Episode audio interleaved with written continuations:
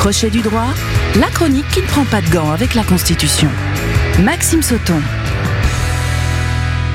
Bonjour Maxime, on poursuit aujourd'hui notre étude procédurale de la réforme des retraites. Bonjour Julia et bonjour à toutes et à tous. En effet, la semaine dernière, nous avons vu qu'un référendum sur la réforme des retraites était possible en droit, mais que politiquement, il n'y avait quasiment aucune chance que cela aboutisse. Ainsi, si on laisse de côté la procédure du référendum, la réforme des retraites suit pour l'instant un parcours législatif classique.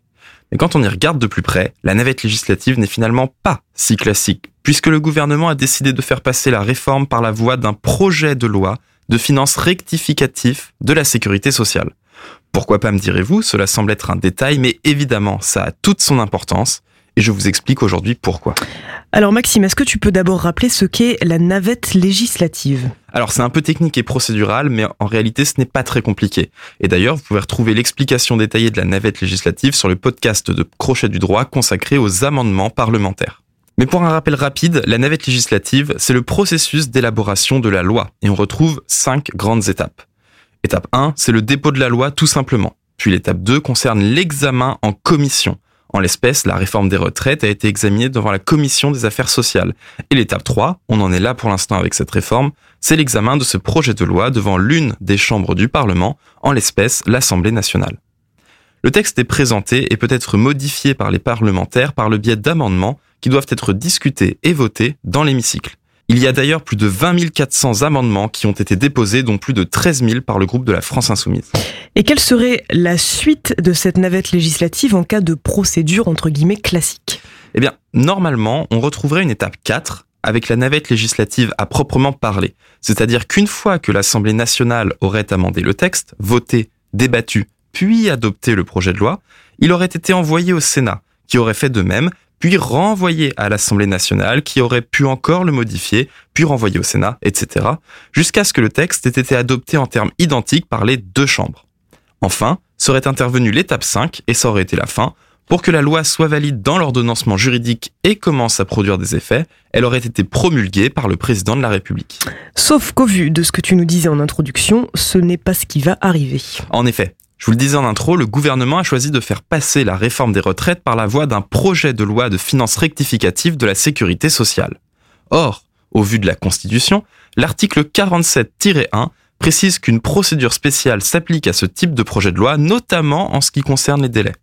L'article 47-1 dispose que, je cite, Si l'Assemblée nationale ne s'est pas prononcée en première lecture dans le délai de 20 jours après le dépôt d'un projet, le gouvernement saisit le Sénat qui doit statuer dans un délai de 15 jours. Il est ensuite procédé dans les conditions prévues à l'article 45. Si le Parlement ne s'est pas prononcé dans un délai de 50 jours, les dispositions du projet peuvent être mises en œuvre par ordonnance. Et donc, concrètement, quelles sont les conséquences? Eh bien, au vu des plus de 20 000 amendements qui ont été déposés, il apparaît absolument inconcevable que l'Assemblée nationale ait le temps de se prononcer en première lecture dans un délai de 20 jours, et il en reste en réalité moins de 10 puisque l'examen en commission compte, le texte sera donc très probablement envoyé au Sénat qui n'aura lui non plus certainement pas le temps d'observer les amendements déposés dans un délai de 15 jours. Ainsi, la procédure de l'article 45 s'appliquera, c'est-à-dire qu'une commission mixte paritaire sera chargée de proposer un texte sur les dispositions restant en discussion. De plus, utiliser un projet de loi rectificatif des finances de la sécurité sociale est très malin, car cela permet d'utiliser un 49 alinéa 3 bonus, entre guillemets, en cas de besoin, en quelque sorte. En effet, Concernant les projets de loi de finances, l'utilisation de l'article 49 alinéa 3 n'est pas limitée. Le gouvernement Borne a utilisé cette procédure dix fois pour le budget de 2023. Alors que pour un projet de loi classique, l'article 49 alinéa 3 dispose que, je cite, le Premier ministre peut en outre recourir à cette procédure pour un autre projet ou une autre proposition de loi par session. Donc si jamais le gouvernement devait utiliser le 49 alinéa 3 pour faire passer la réforme des retraites, il pourrait encore utiliser une autre motion de censure provoquée sur cette même session parlementaire. Voilà pour la procédure de la réforme des retraites.